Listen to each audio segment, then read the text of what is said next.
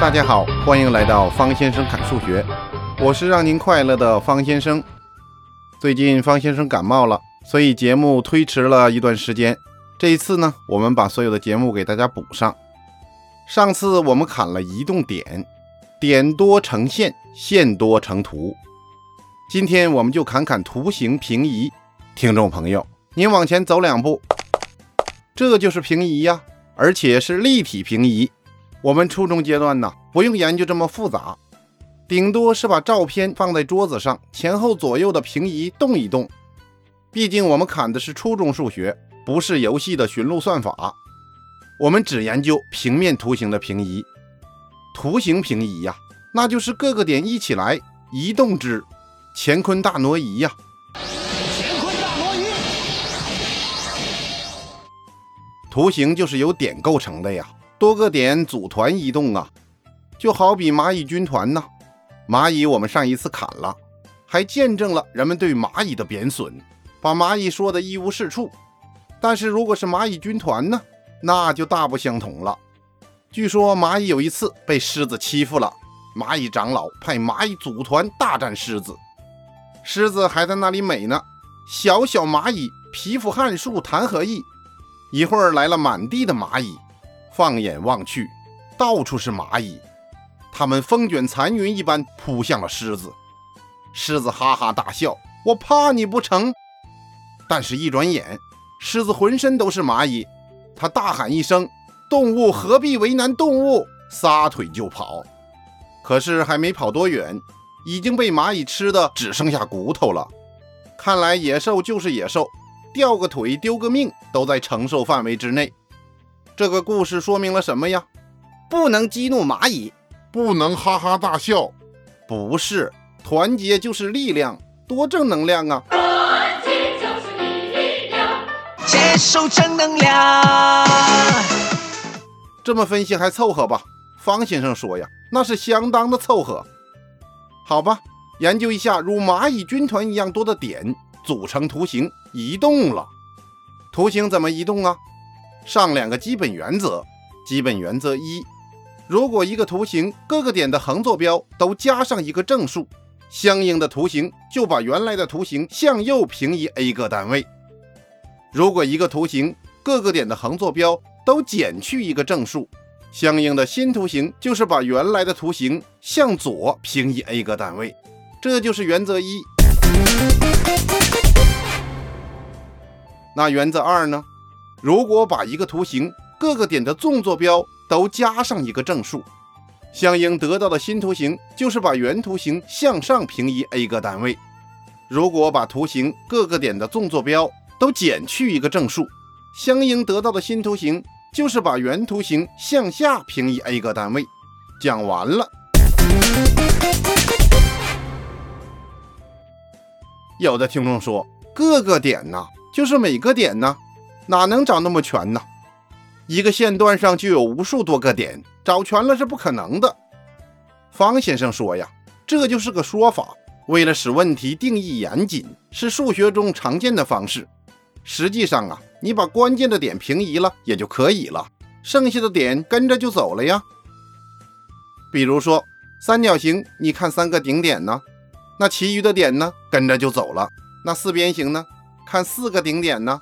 圆呢，那你就看圆心，当然你还要注意半径，就是个找关键的点，其他的点呢，随着关键点一起变化呀，那不是更好吗？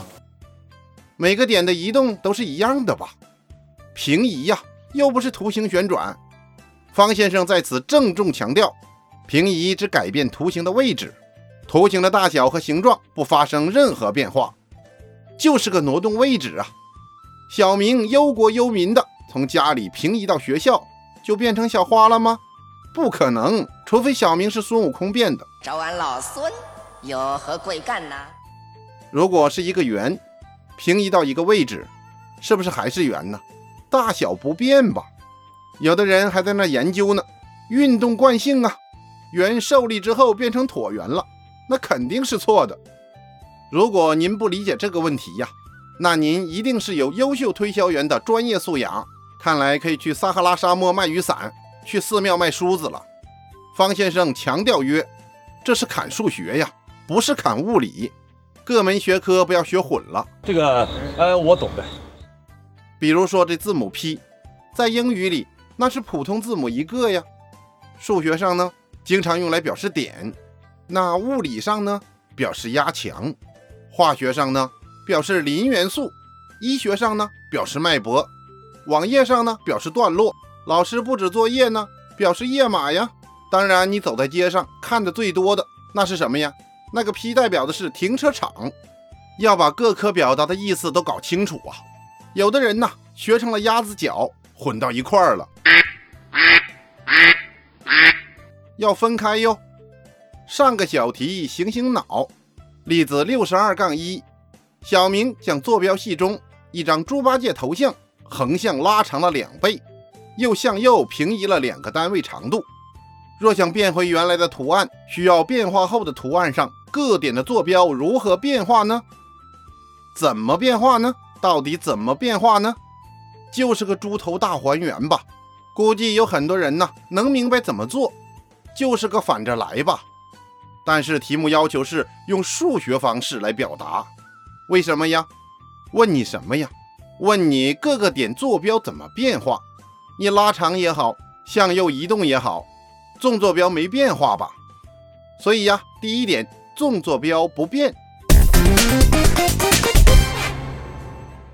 其实，首先呢，我们往左移动猪头两个单位，那怎么说呀？横坐标减二，再把所有的横坐标都除以二，怎么样？搞定了吧？所以答案就是纵坐标不变，横坐标先减二，再均除以二，完事儿收工。这事情你就看着办吧。怎么样？是不是透着那么推心置腹啊？再来一个例子，六十二杠二，如图，在平面直角坐标系中，右边的图案是由左边图案经过平移得到的。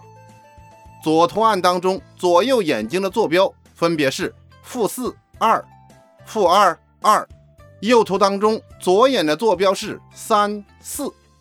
让我们求右图案当中右眼的坐标。大家可以把音频停一下，自己做一做。一会儿我们对对答案。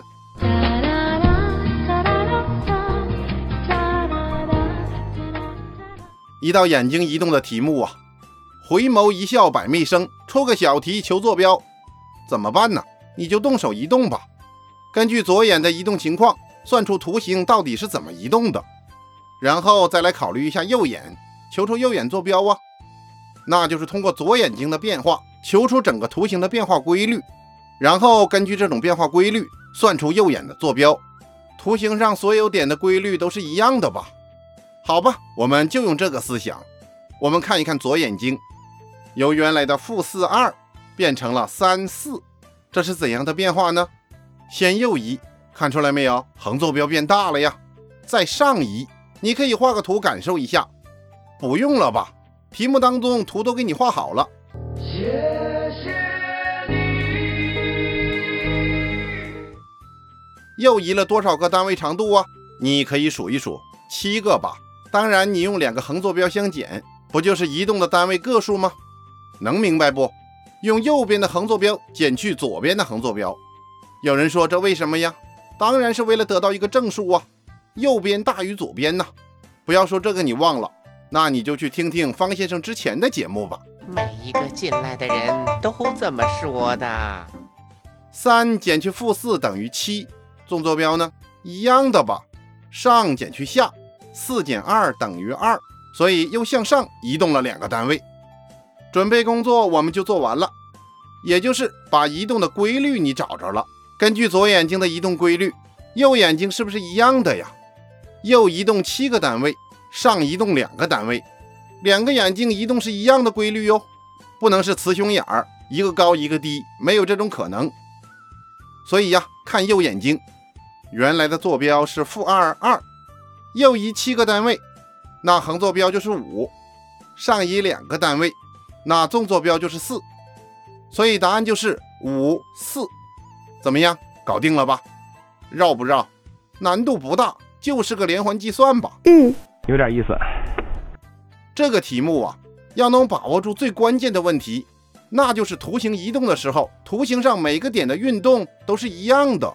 不要因为给你个笑脸你就懵了，给你个美国队长也是一样的呀。关键是找点。有的听众说，这个笑脸移动的题目啊有点麻烦，那有没有简单的方法呢？你问对人了，方先生真有。那方先生给你个高级解法。我们看，不管怎么移动，左右眼睛的高度是一样的吧？不能一个高一个低。那高度是什么呀？在本题当中就是纵坐标啊。所以马上可以得出，移动后右眼的纵坐标和左眼移动后的纵坐标相等啊。别看方先生说了这么多话，从题目当中你直接抄下来，右眼移动后的纵坐标四，搞定。然后我们看两个眼睛的距离是不是不变的呀？距离多少啊？两个单位吧。所以移动之后，右眼睛的横坐标比左眼睛多两个单位，三加二等于五，搞定。你看看答案是不是一样的呀？这话没错。这里你就不用考虑，最后移成斗鸡眼哈。有的听众说，方先生，既然第二个方法这么好，你为什么要讲那费力无比、无限恶心、巨复杂的方法呢？方先生再次重申。一般方法很不错，解决问题的范围广泛呢。特殊方法虽然快，但是解决问题的面儿比较窄。不信呢，来一个题目，你感受一下方先生的话。我特别理解你，相信我。例子六十二杠三，如图，在图一中，圆 A 经过平移得到圆 O，也就是图二。如果图一中的圆 A 上的一点 P，它的坐标是 M N。那么平移后，在图二当中对应的点 P 撇，它的坐标是多少呢？刚刚我们研究了两个大眼睛，明亮又闪烁呀。这回来个独眼龙，一目了然吧？听众朋友，您再看看刚才的例子六十二杠二，我们通过左右眼睛的相对位置来计算，走了个捷径。租了个自行车就上高速了，春风得意车轮急。然后再看看本题吧。那你就金樽空对月了吧？你会发现，这回利用窍门有点不好想了吧？怎么办呢？一般方法呗。咱们先找个有代表性的点，找哪个点呢？圆心呢？方先生刚刚强调过，圆呐，关键首先考虑的就是圆心。它不关键谁关键呢？没有它，那就没有圆了呀。你能不能不闹啊？我们来看图中的圆，从第一个图。移动到第二个图，这个你要懂哈，那就是移动之前给他拍张照片，那就是图一呀。然后呢，再拍一张照片，那就是图二啊。多个图片的动态问题呀，都是这个意思。圆心有什么变化呢？右移了两个单位，下移了一个单位。再来说说 P 点和圆心移动的一样吧，好像搞定了吧？横坐标 m 加二，纵坐标 n 减一。这 P 撇点就出来了吧？那么说，这 P 点和 P 撇点到底在哪呀？你在哪里？做完了，你都不知道他们在哪儿，洞里藏身了吧？其实你不用知道，圆上任意一点都可以是 P 点呢。总结一下，圆移动看圆心，这圆心呢是圆当中最具代表性的点。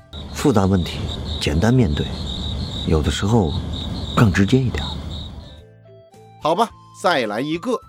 例子六十二杠四，如图，在平面直角坐标系中，点 A 的坐标一一。如果将线段 OA 绕 O 旋转一百三十五度，得到线段 OB，求 B 点坐标。大家可以把音频停一下，自己做一做，一会儿我们对对答案。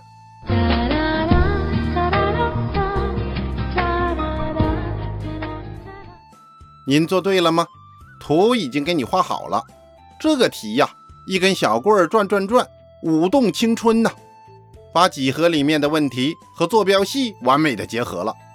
虽然结合的很初级，却也让我们体会几何问题和坐标系问题的紧密结合呀。怎么办？我们夸完了这道题目，还得解决它呀。你就先看看几何部分吧。题目中说呀，将线段 OA 绕 O 旋转一百三十五度，有什么感触？有什么感触？有人说我没感触，不知道往哪边转呢。好，非常好，特别好。这个思路不要从你的脑子当中断掉哦。初中了呀，不知道的事怎么办？分类讨论呢？这是个好办法。